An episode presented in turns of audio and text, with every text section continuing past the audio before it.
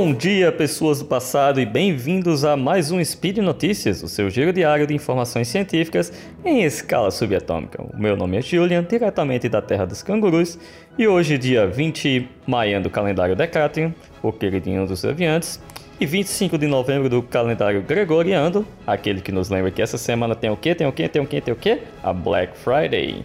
Então, vocês já escutaram muito esses últimos dias que a gente tem falado sobre a Promobit e a gente tem falado bastante sobre a Black Friday e a Black Fraud. Então, para que vocês não caiam nessas promoções frajutas de última hora que você aumenta o preço no dia anterior e no próximo dia tem o desconto, a Promobit ela é uma comunidade onde nós mesmos compartilhamos as promoções. Mas além de dessas 800 mil pessoas compartilhando as promoções, nós temos a, a equipe de curadoria que vão lá e verificam cada uma dessas promoções para que não seja uma Black Friday.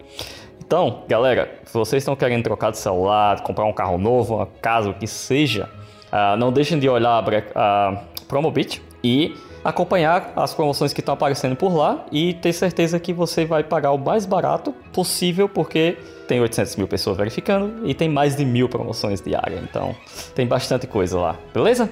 Então vamos lá para o nosso spin de hoje e teremos mais engenharia, a vida e tudo mais. E no episódio de hoje teremos duas notícias sobre soluções para a poluição, tanto de gases quanto de plásticos, beleza? Então, primeira notícia: cientistas criam folha artificial que transforma CO2 em combustível. Segundo cientistas australianos, podem ter descoberto a solução para o problema de reciclagem de plástico do país. Speed Notícias.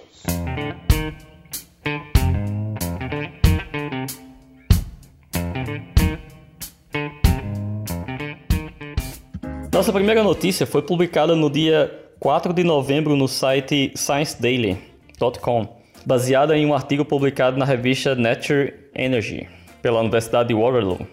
Como todos sabendo, CO2 é um dos principais causadores do aquecimento global e toda ideia que vise reduzir a, a emissão de carbono ou utilização do carbono existente na atmosfera é sempre bem-vinda. Sim, também pensam os cientistas responsáveis pela pesquisa desse artigo.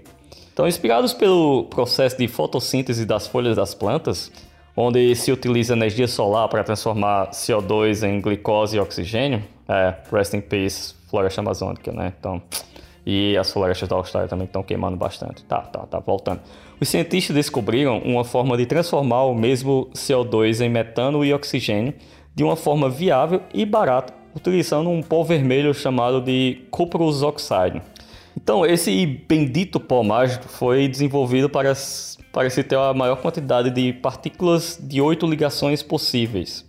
E esse pó foi criado a partir de uma reação química que acontece quando são adicionados glucose, acetato de cobre, hidróxido de sódio e dodecilfato de sódio à água, que é aquecida a uma temperatura bem específica para a reação. Então, os químicos me perdoem a pronúncia dos nomes, mas é o máximo que eu consegui chegar com isso aí. Então, esse bendito pó serve de catalisador para outra reação química que acontece quando esse pó é misturado com a água, na qual é soprado CO2 e ao mesmo tempo uma luz branca é direcionada para essa mistura por um simulador solar. Então parece complicado, né? Mas não, imagina um suco tangue de morango, que é um pó vermelho também, misturado em água. Daí você sopra forte nesse suco como se fosse com o seu bafo de CO2 aí e acende uma lanterna de luz branca nessa mistureba toda. Então seria algo parecido, mas claro que processos laboratoriais e não é bem o seu bafo de CO2, mas é mais ou menos isso. É só uma mistura que você sopra o CO2 nela e ao mesmo tempo você está jogando uma luz branca em cima. Beleza? E nessa simplicidade do, do, processo é que os cientistas acham que descobriram o pulo do gato, do gato. Então a reação produz oxigênio assim como a fotossíntese faz, enquanto produz metano dentro da mistura pó-água. Esse metano é recolhido quando é evaporado ao aquecer a mistura pó-água de novo. Então, o próximo passo da pesquisa inclui aumentar o rendimento do, do metano e a venda para a indústria. Então, ele, o que eles querem é aumentar a eficiência da, dessa ideia para que se torne viável para que a indústria possa utilizar isso em larga escala. Mas, como sempre, eu gostaria de compartilhar aqueles meus velhos 10 centavos de opinião aqui. E nesse meu caso, é, eu concordo plenamente com toda pesquisa que venha é, melhorar o, os efeitos climáticos e que tenha foco no clima. E ainda mais quando ela é inspirada na natureza para retornar para a natureza. Então eu adoro esse tipo de notícia, vocês já perceberam uh, nesse meus spins espalhados por todos esses anos. Mas um detalhe nessa pesquisa que me chamou a atenção é que os pesquisadores eles focam em melhorar a eficiência na criação do metano, em vez de focar a eficiência na, na produção do oxigênio. Porque o metano também é um combustível, então você vai continuar queimando, você vai continuar é, produzindo CO2 ou, ou outros gases de efeito estufa. Então, eu acho que a pesquisa deveria focar mais na parte de criação do oxigênio mas não deixa de ser uma boa notícia, afinal é uma tecnologia nova que pode ser usada para colher o CO2 que tem na, na atmosfera e reutilizar ele. Então, é sim uma boa notícia e foi um prazer compartilhar isso com você. Agora vamos para a nossa segunda e queridíssima notícia. E essa nossa segunda notícia, ela não saiu de um site de divulgação científica como comumente trago nos nossos spin notícias, ela saiu sim do canal de televisão local o ABC News diretamente da terra dos cangurus. Todos nós sabemos os problemas gerados pelo plástico, isso não é novidade. Mas localizando o problema para essa ilha querida em que eu moro, para se ter uma ideia, é descartado cerca de 3,5 milhões de toneladas de plástico por ano, porém apenas 10% disso é reciclado. O restante ou é queimado, enterrado ou enviado para outros lugares, China. Então, para piorar a situação, essa parcela que era enviada para fora que era comprada pela China, que em janeiro de 2018 simplesmente decidiu parar de importar o lixo reciclável da Austrália.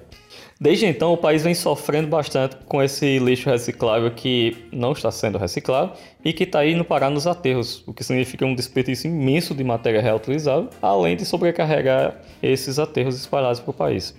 Daí que vem a interessante ideia do Dr. Humphrey, professor da Universidade de Sydney e cofundador da empresa Licella, eles inventaram e patentearam a tecnologia de reciclagem de plástico que não só recicla os tradicionais plásticos recicláveis, mas que também recicla a porra toda. Recicla todo tipo de plástico.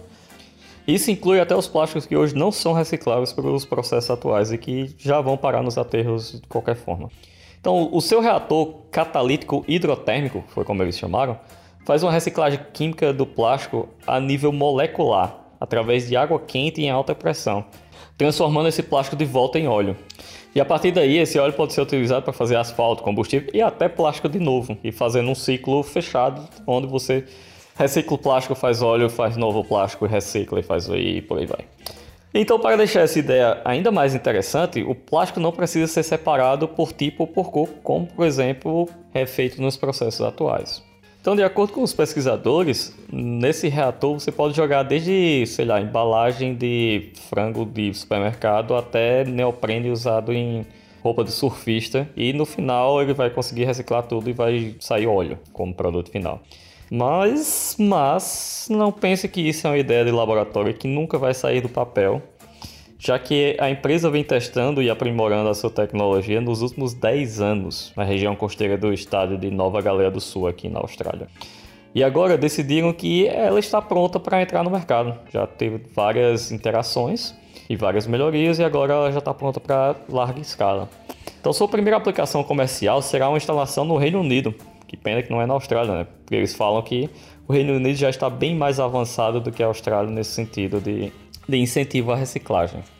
Porém, o governo local já se manifestou e entrou em contato com a empresa. Através de um representante, cita que não é só dar incentivo a uma empresa só, mas sim garantir que toda a rede de suprimento também será incentivada e alinhada para que todo o processo seja o mais fluido possível, desde a coleta do lixo, a entrega nas estações de reciclagem e a redistribuição do óleo gerado pela reciclagem assim também como a localização dessas plantas. O Dr. Humphrey cita que cada planta seria capaz de processar cerca de 20 mil toneladas de plástico reciclável. Fazendo continhas simples de padaria aqui, é, isso significa que seriam necessárias 175 plantas para suprir a, a demanda somente da Austrália. Ah, então, meus queridos, uma coisa não é tão simples e não vai acontecer assim da noite ao dia também. O professor Damien Girko, diretor do Instituto para um Futuro Sustentável da Universidade de Tecnologia de Sydney, cita que é uma ideia muito interessante e pode ser parte da solução de todo o problema do plástico. Porém, ele cita também que quando pensamos em desenvolver novos sistemas para usar e reusar o plástico, uma solução só não vai resolver o problema. É um conjunto de soluções, como a gente falou na primeira reportagem, que vai ajudar um pouco cada um até você conseguir é, amenizar todo o problema ou até resolver todo o problema.